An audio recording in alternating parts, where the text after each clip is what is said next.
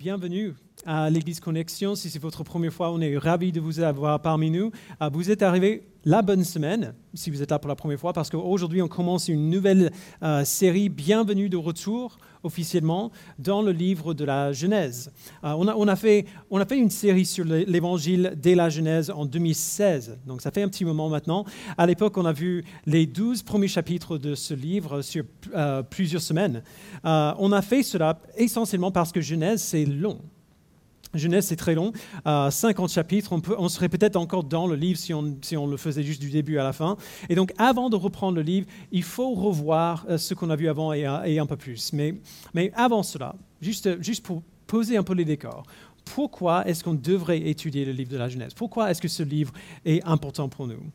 Euh, Simplement dit, la Genèse euh, nous donne le fondement de tout ce qui vient après dans, la Bible. La, Genèse, c'est le premier livre de la Bible et, il nous donne le fondement de tout ce qui vient après. On, en a déjà parlé, mais pensez, euh, pensez à un film que vous avez vu 100 euh, fois.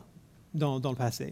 Euh, vous pouvez changer de chaîne à la télé, pour vous qui regardez peu, encore la télé, comme, euh, comme, comme, comme, nous les vieux, euh, vous pouvez changer de chaîne, retrouver le film à, mi-chemin et à, n'importe quel moment vous le reprenez, vous pouvez commencer à regarder le film à ce moment-là et, euh, et, ça vous plaît quand même parce que vous l'avez déjà vu 100 fois. Vous pouvez faire cela parce que vous connaissez déjà l'histoire. Beaucoup de chrétiens viennent à leur Bible de la même manière qu'ils viendront à une playlist sur Spotify. Euh, et, quand on fait défiler les chansons jusqu'à en trouver une qu'on aime bien. Euh, euh, ces, gens viennent à la Bible, ils savent que l'Ancien Testament est un peu dur. Et donc, ils sautent jusqu'au Nouveau Testament, ils vont lire les évangiles et les lettres, éventuellement parfois les psaumes et les proverbes, ça, ça va. C'est court, on comprend plutôt facilement la plupart d'entre eux. Le, problème, c'est que sans le début de l'histoire, il y a beaucoup de choses dans le Nouveau Testament qu'on ne comprendra pas ou, peut-être qu'on arrivera peut-être à, les comprendre, mais il y aura tout un niveau de sens qu'on va rater parce qu'on ne connaît pas l'histoire qui vient avant. La Genèse euh, pose le fondement de tout ce qui suivra. Elle, établit des thèmes qui se concrétisent euh, dans les évangiles. Elle introduit des concepts qui sont profondément importants euh, pour comprendre ce que Dieu fait dans les évangiles et pourquoi il les fait. Elle introduit des personnages auxquels le Nouveau Testament fait constamment référence. Et plus important encore, elle nous montre qui Dieu est et comment il interagit avec son peuple. Et il nous montre que cela ne change pas du début de la Bible jusqu'à la toute fin. Alors, bien sûr, la Genèse n'est pas sans difficulté. Elle nous présente un monde qui est évidemment très différent euh, d'une autre. Les gens euh, qu'on voit dans ce livre ont des coutumes, des habitudes, des réflexes que nous n'aurions jamais. Euh, et, donc certaines choses qu'on voit ici seront étranges pour nous, voire très étranges. Mais l'intention derrière ces choses qu'on y voit, les raisons pour lesquelles Dieu veut communiquer ces choses à son peuple, sont les mêmes aujourd'hui qu'à l'époque de la Genèse. Euh, comme j'ai dit dans notre série précédente sur ce livre, il y a quatre ans, on a vu les douze premiers chapitres du livre en voyant que depuis le tout début, on y voit les racines de l'Évangile. Et donc, voici ce qu'on va faire aujourd'hui. Je, vous préviens, ce message va être très inhabituel. Euh, d'habitude, on ne fait pas comme ça. Euh, je ne sais pas si vous avez déjà vu WandaVision. OK Certains d'entre vous, merci bien. pour vous qui ne l'avez pas vu, il faudrait voir 21 20, euh, et quelques films avant de pouvoir comprendre quoi que ce soit de cette série. Et donc, évidemment, tout le monde ne va, pas passer par là. On fait des, du coup des petites vidéos sur YouTube qui résument 20 films. Donc j'ai fait ça avec Jack, il n'avait pas vu les films avant, donc on a regardé les résumés. Bien sûr que ça ne suffit pas. Évidemment, ça ne suffit pas. Il y a des tonnes de choses qu'on ne peut pas voir euh, dans cela, et donc du coup, euh, ce n'est pas complet. Mais on va devoir essayer de faire ça un peu aujourd'hui. Euh, on va voir un peu d'arrière-plan sur le livre de la Genèse déjà, euh, très rapidement pour nous orienter un peu.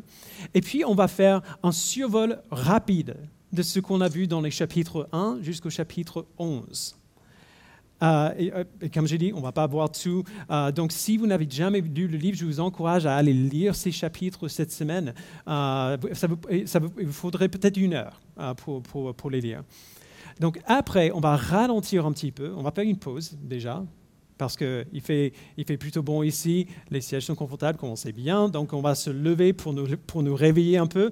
Et après, on va, ralentir un peu et regarder au chapitre 12 à 14 en un peu plus de détails.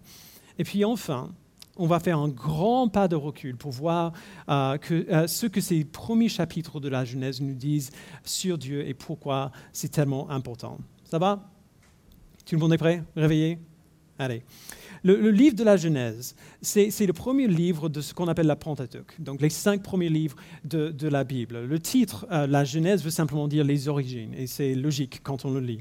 la, la Bible elle-même appelle ces cinq livres la loi de Moïse le plus souvent. Donc quand on voit euh, les mots, la loi de Moïse ou la loi dans la Bible, elle ne parle pas nécessairement euh, euh, de, la loi que Dieu a donnée à Moïse sur le mont Sinaï, elle parle le plus souvent de ces cinq premiers livres de la Bible.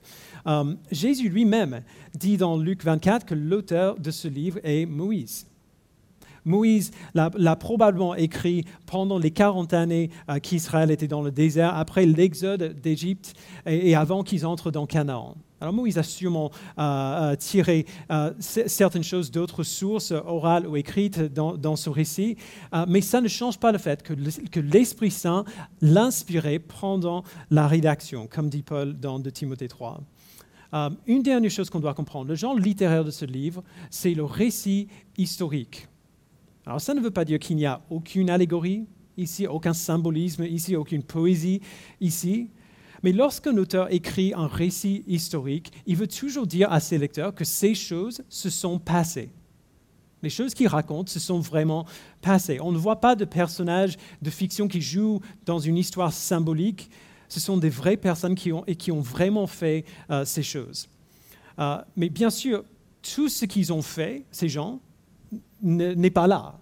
On, ne voit pas absolument tout dans, ces livres. Le but principal des auteurs n'est pas simplement de donner un détail objectif et historique des événements, mais de raconter ce qui s'est passé de telle manière à ce que les lecteurs soient convaincus d'une vérité particulière. Alors, nous, on n'aime pas trop euh, cette idée-là. Euh, ça nous semble un peu trop. Euh, ben, on, dirait que ça s'approche un peu trop de la propagande pour nous, mais on est naïf quand même si on imagine euh, que la même chose ne se passe pas aujourd'hui. Dans tous les récits historiques, modernes ou anciens, l'auteur fait des choix. Il fait des choix sur ce qu'il va inclure et sur ce qu'il va exclure, parce que c'est impossible de tout dire, bien sûr.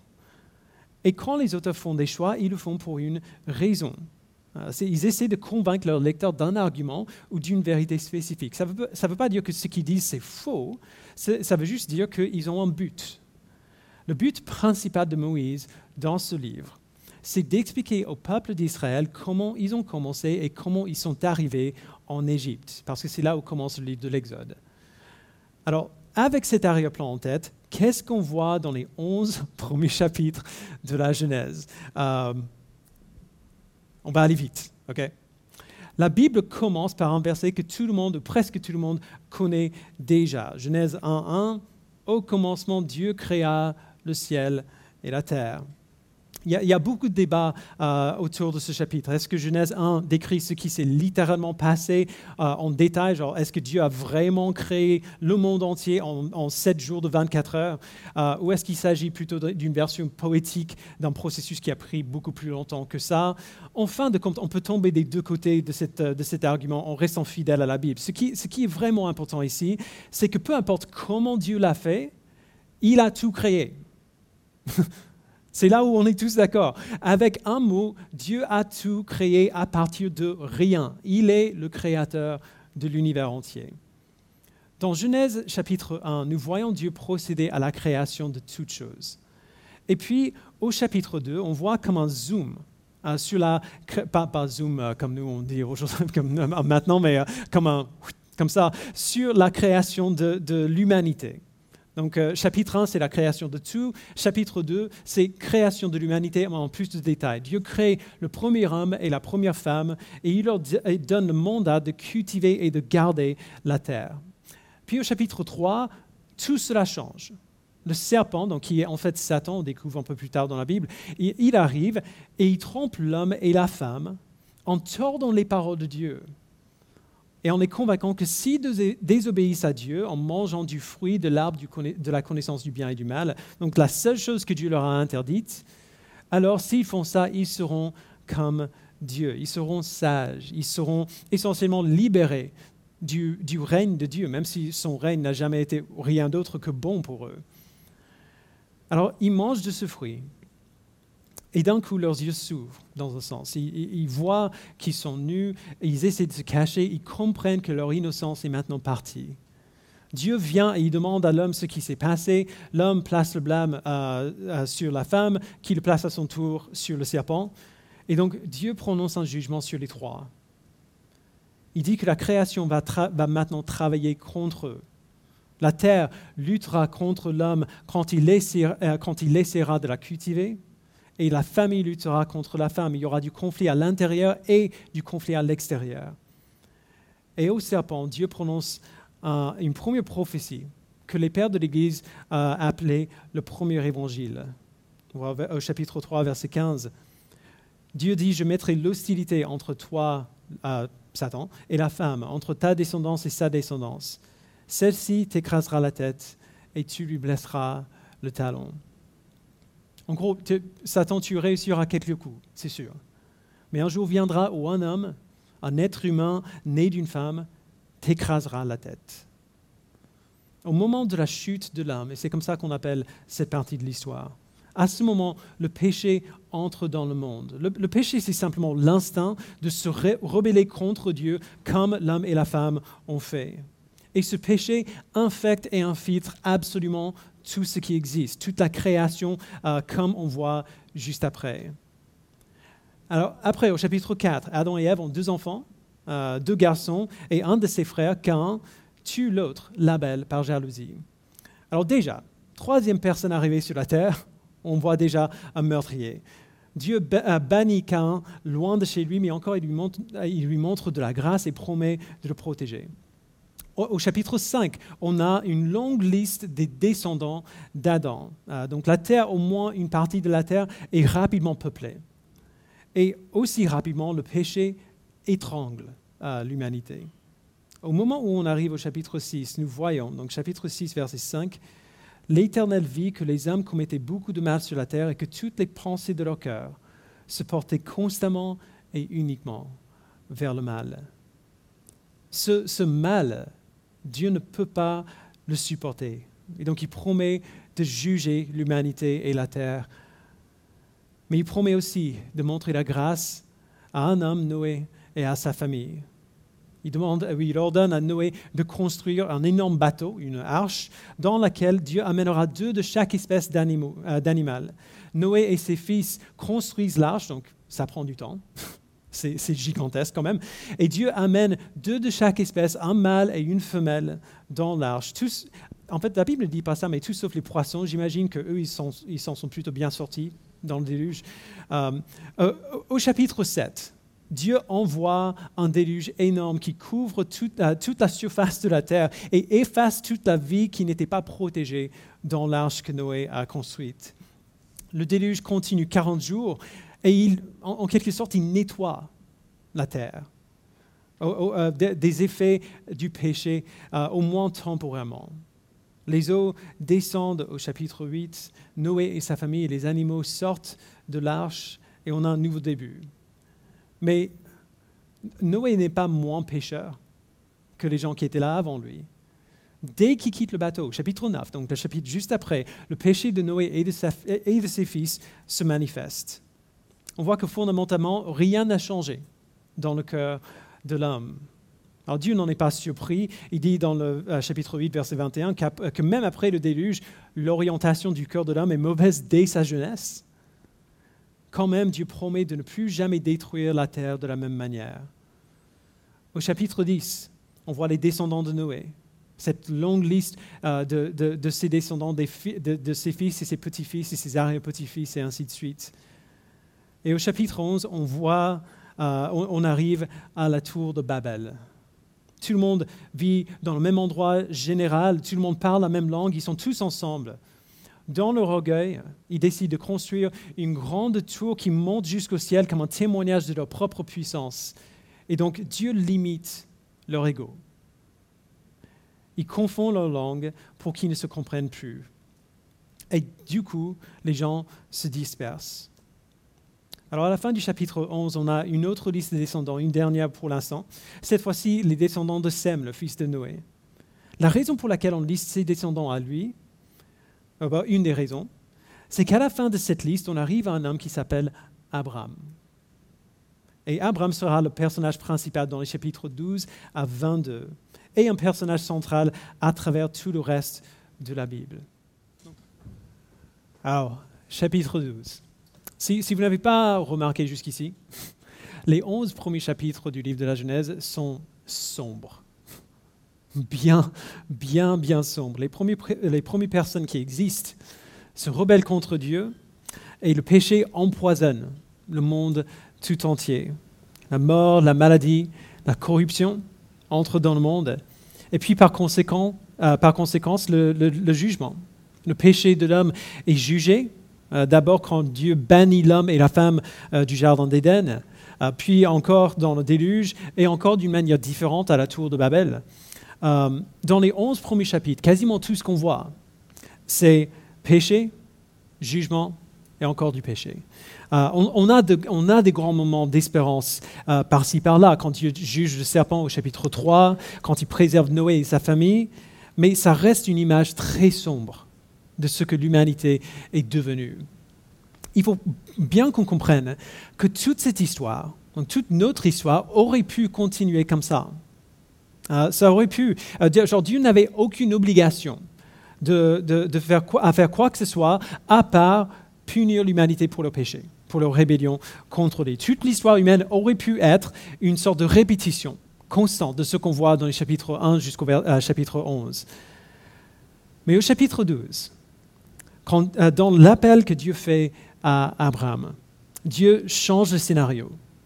Plutôt que de promettre de juger l'humanité sans miséricorde comme elle le mérite, Dieu promet de bénir l'humanité.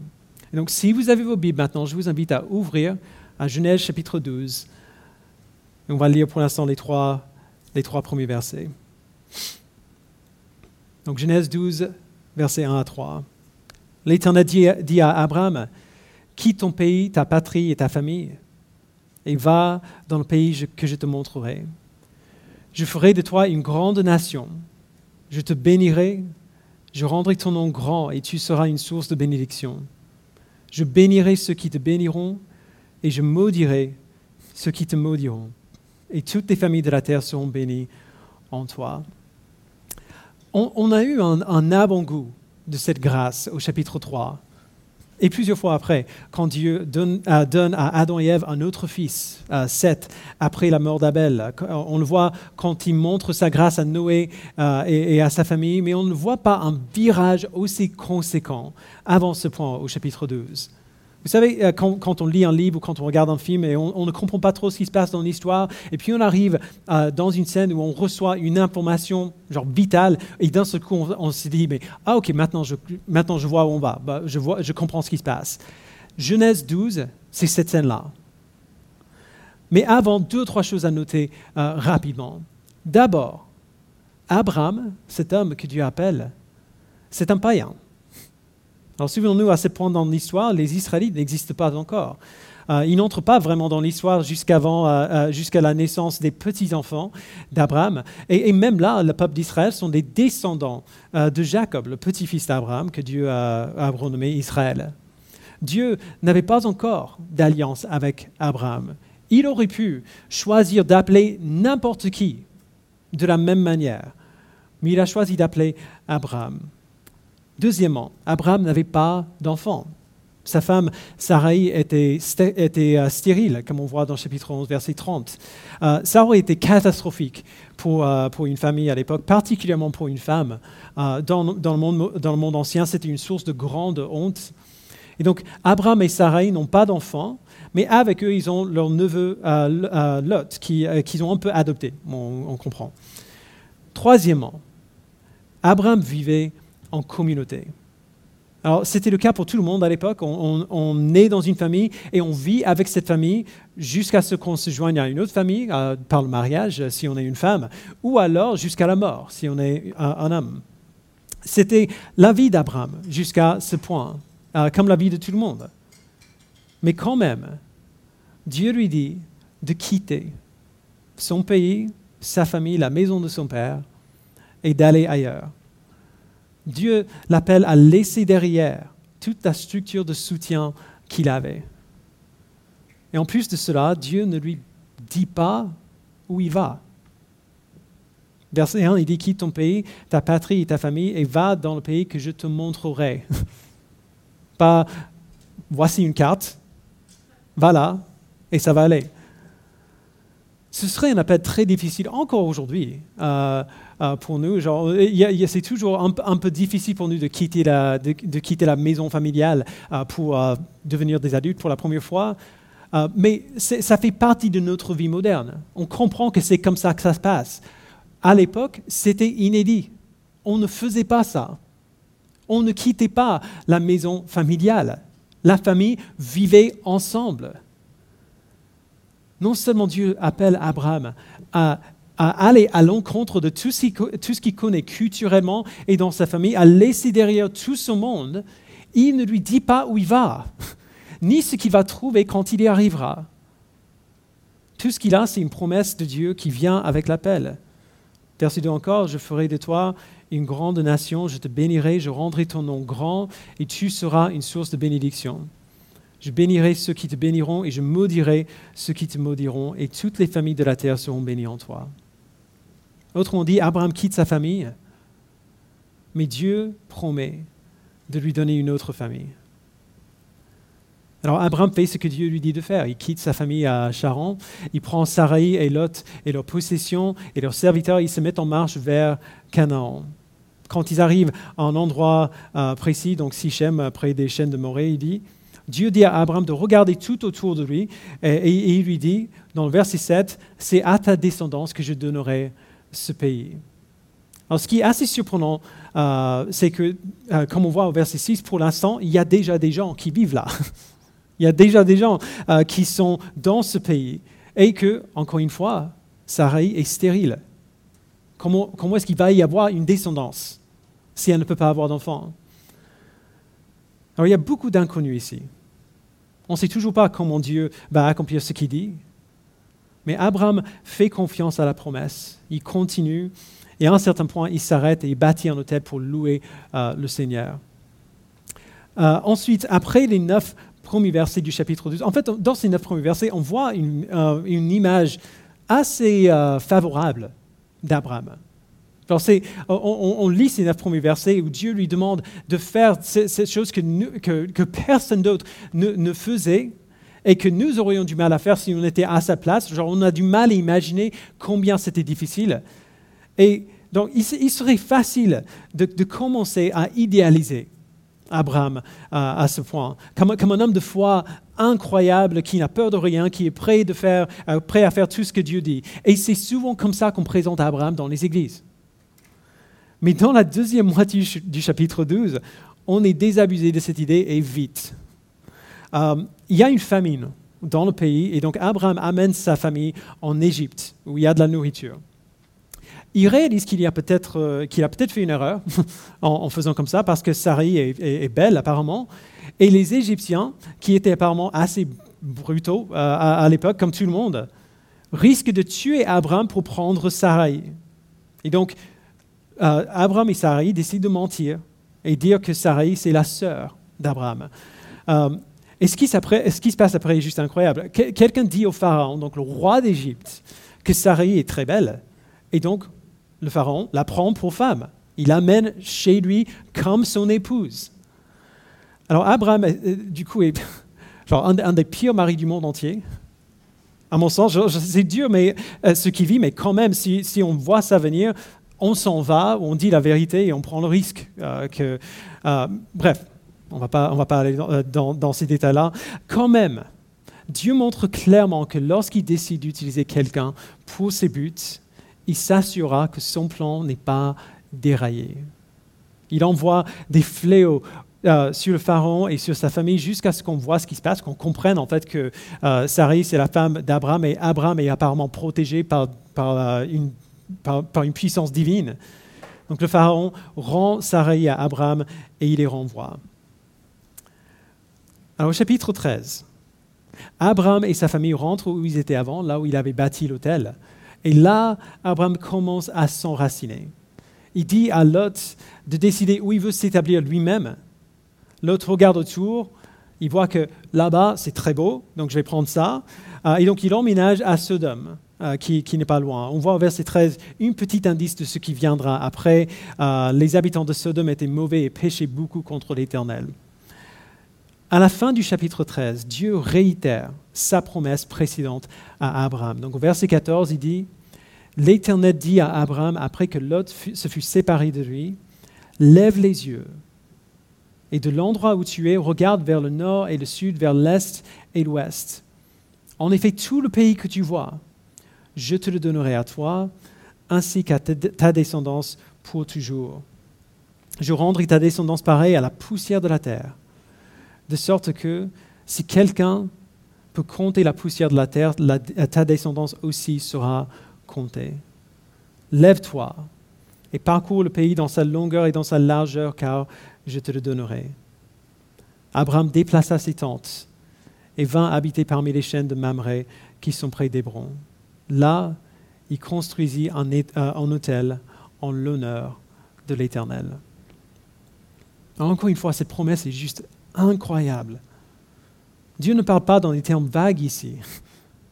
Il parle de donner ce pays à la descendance d'Abraham, alors qu'Abraham est vieux et sa femme est stérile. Avant, ça aurait été possible peut-être d'imaginer que Dieu allait accomplir sa promesse euh, euh, à travers Lot, mais clairement, ce n'est pas ça que Dieu a en tête. Alors à ce point, au chapitre 14, on voit un épisode juste hallucinant que j'adorais quand j'étais jeune. Euh, en gros, Abraham devient Rambo. Vraiment. Genre, c'est... Bref, il y a une guerre entre le, roi de Sodome, où vit Lot, et... Euh, pardon. Il y a une guerre entre, euh, entre le roi de Sodome, où vit Lot, et plusieurs autres rois. quatre rois contre cinq. Sodome est vaincu, Lot est pris en prisonnier, quelqu'un arrive à s'échapper, il dit à Abraham que son neveu est maintenant prisonnier de guerre.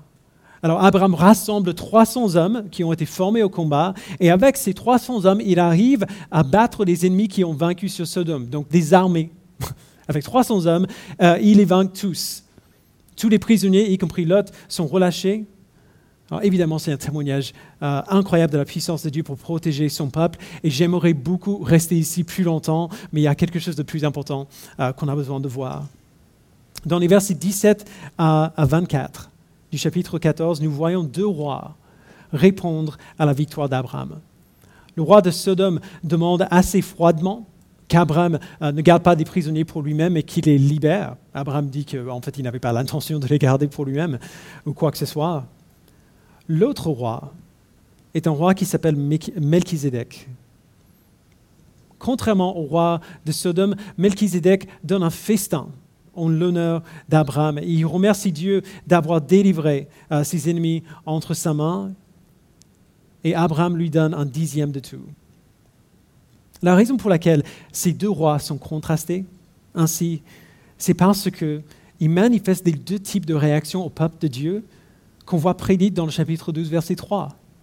Quand Dieu dit, je bénirai ceux qui te béniront et je maudirai ceux qui te maudiront.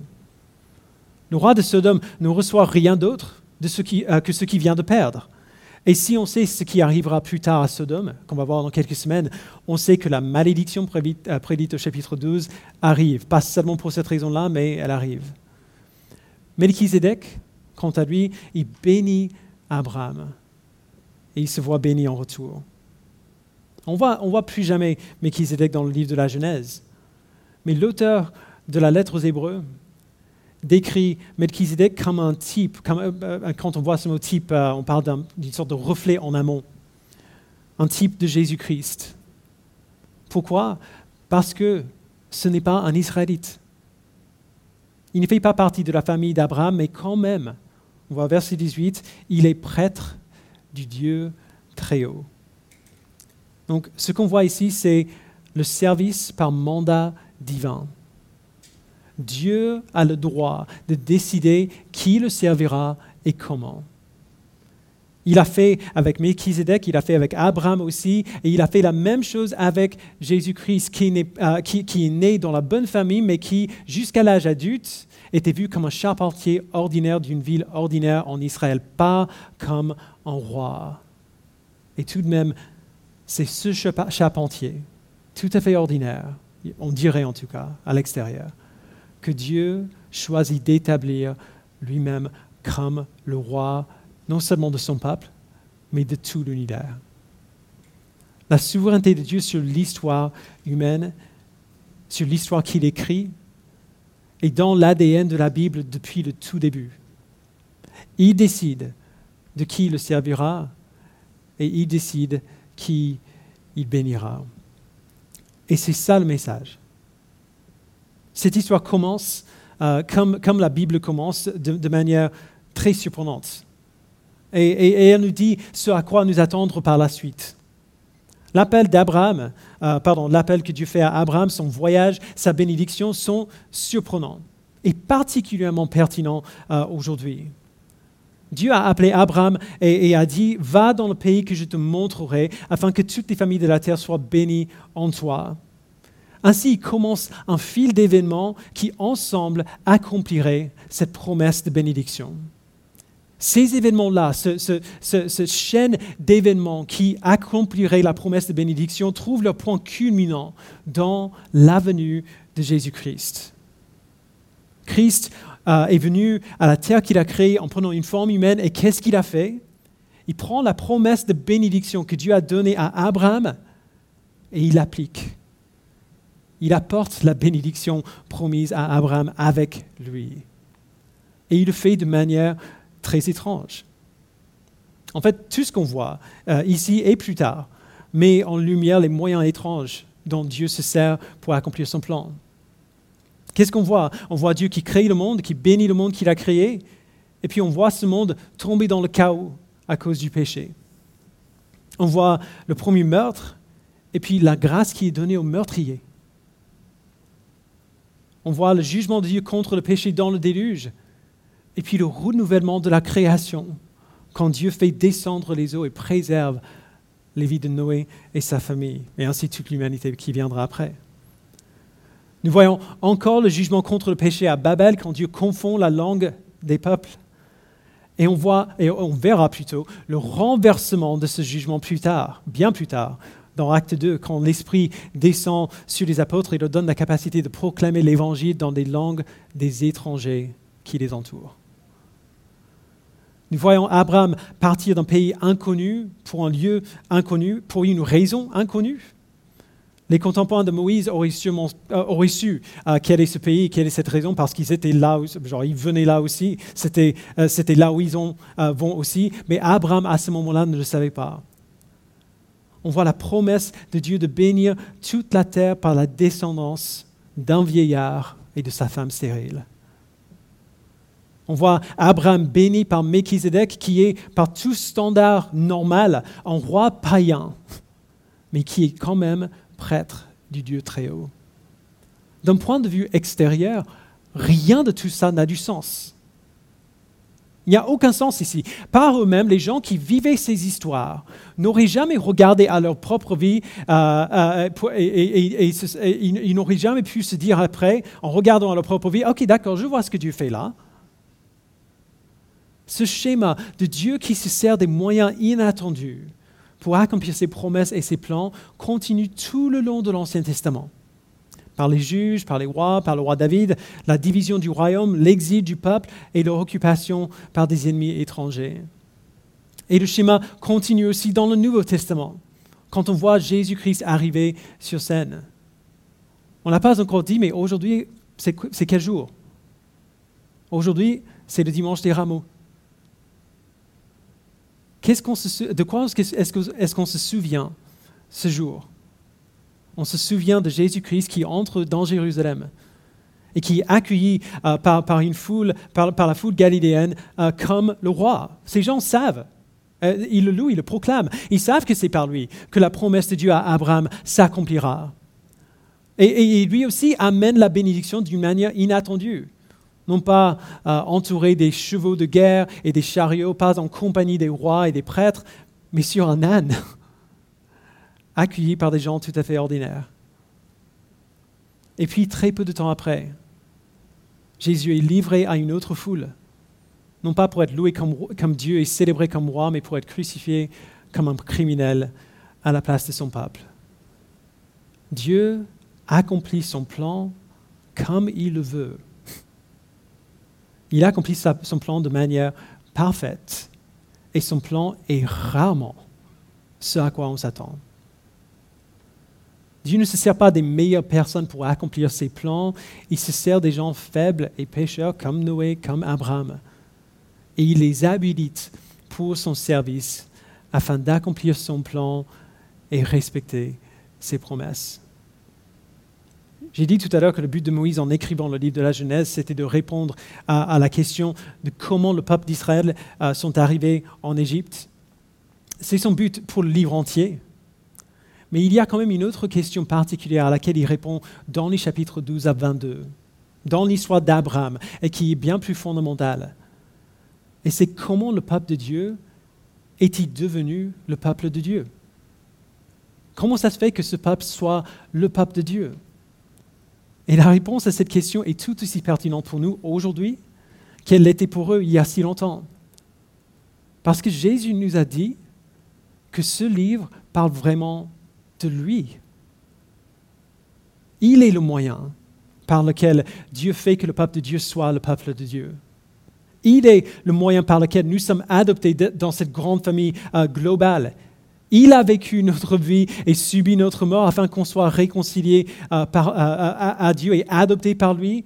Il a choisi de nous donner son esprit et d'ouvrir nos yeux à la beauté de son plan et de nous ramener dans, son plan, dans ce plan qu'il a commencé à mettre en route euh, avec Abraham en nous donnant le salut. Tout ce qu'on voit ici euh, nous dirige en avant vers Jésus-Christ, qui est l'accomplissement des promesses que Dieu a faites à Abraham. Alors au fur et à mesure qu'on continue pendant les prochaines semaines dans l'histoire d'Abraham, gardons nos yeux fixés sur Christ. Parce qu'en lui, l'histoire d'Abraham devient notre histoire. L'histoire du peuple de Dieu devient notre histoire, c'est notre histoire. Et quand on comprend ce que Dieu a fait pour nous dans le passé, on comprend plus clairement ce qu'il fait toujours en nous aujourd'hui et ce qu'il fera demain. Je vous invite à prier. Père, nous te remercions pour la promesse que tu as faite à Abraham que tu as accompli dans la personne de Christ et que tu appliques à nous, ton peuple, adopté, encore aujourd'hui. Merci Père pour cette euh, vérité que nous voyons et que nous célébrons, que tous les jours, de plus en plus de personnes dans ce monde qui ont besoin de toi viennent à te connaître. Et ainsi, la descendance spirituelle d'Abraham est une bénédiction pour la terre entière.